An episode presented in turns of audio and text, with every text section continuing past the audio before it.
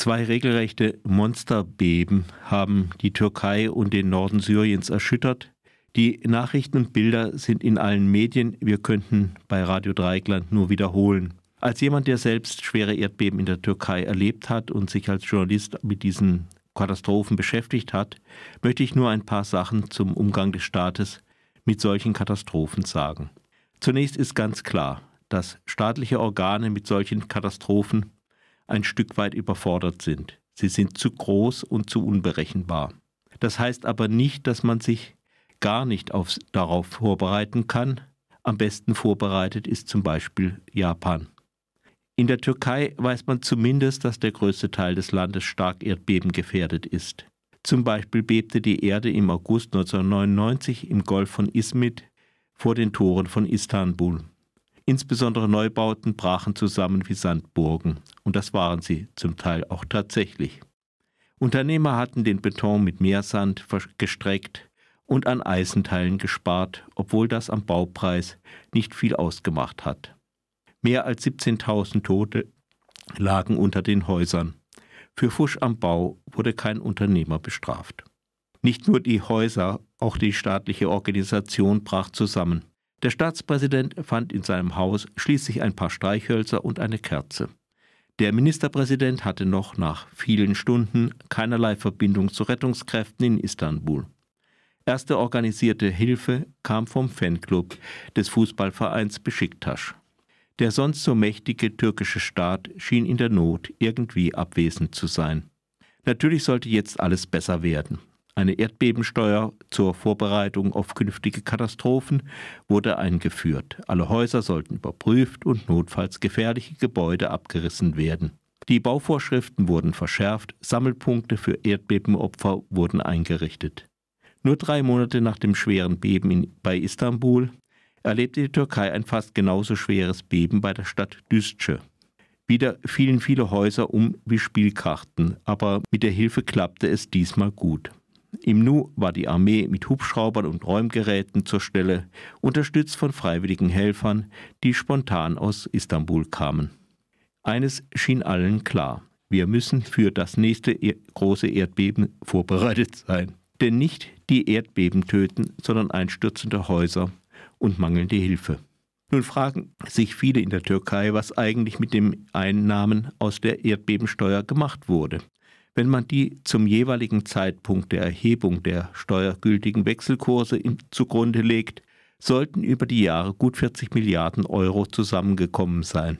Doch niemand weiß so recht, wofür das Geld ausgegeben wurde, für Katastrophenschutz anscheinend wohl nicht.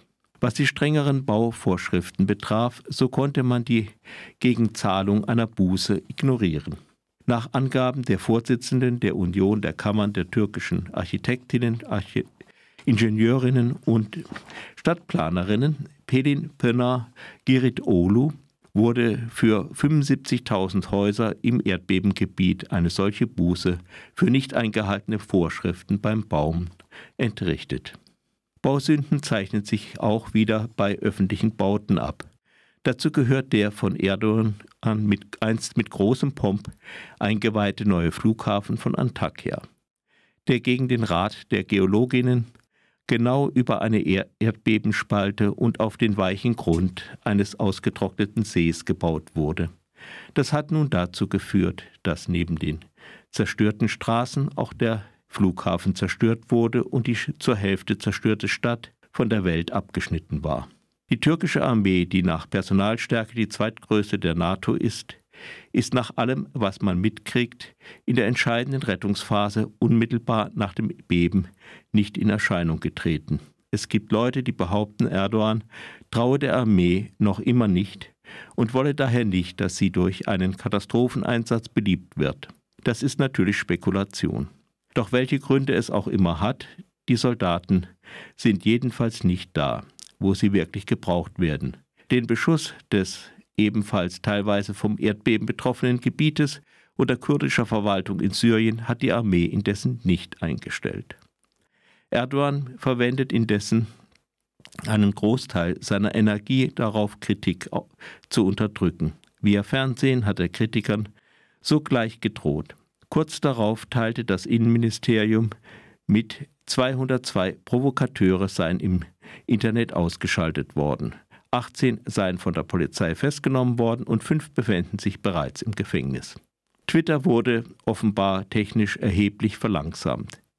Die angekündigte Verhängung des Ausnahmezustands in zehn Departements hilft viel eher bei der Unterdrückung von Protesten, als dass sie irgendwie zur Erleichterung der Rettungsmaßnahmen hilft. Regierungstreue Medien, das heißt mittlerweile alle großen Medien in der Türkei, sind bemüht, Kritik auszublenden. Das geht dann zum Beispiel so. Eine Reporterin ruft ein Mädchen herbei, das gerade unter den Trümmern gerettet wurde. Anscheinend soll sie nur das sagen. Doch die Gerettete sagt mit Tränen, ich wurde gerettet, aber meine Eltern und mein Bruder sind noch unter den Trümmern und niemand kommt, um ihnen zu helfen. Doch da ist die Reporterin ihr schon ins Wort gefallen und sagt, dass die Rettungskräfte wegen zerstörter Straßen aufgehalten wurden. Zugleich springt die Reporterin auch ein Stück von dem verzweifelten Mädchen weg, dessen Stimme man nun nur noch im Hintergrund hört. Das ist der Unterschied zu den Erdbeben von 1999. Damals gab es zwar viele tödliche Fehler, aber sie konnten kritisiert werden. Heute wird zumindest versucht, jede Kritik zu unterdrücken. Zu den Erdbeben von 1999 kam damals wie heute noch eine Wirtschaftskrise und im Ergebnis flogen alle drei Regierungsparteien aus dem Parlament. Die Partei des Ministerpräsidenten Bülent Ecevit fiel von 22 Prozent der Stimmen auf 1 Prozent. Es ist schon klar, warum Erdogan derzeit noch mehr als sonst bemüht ist, alle Kritik zu unterdrücken.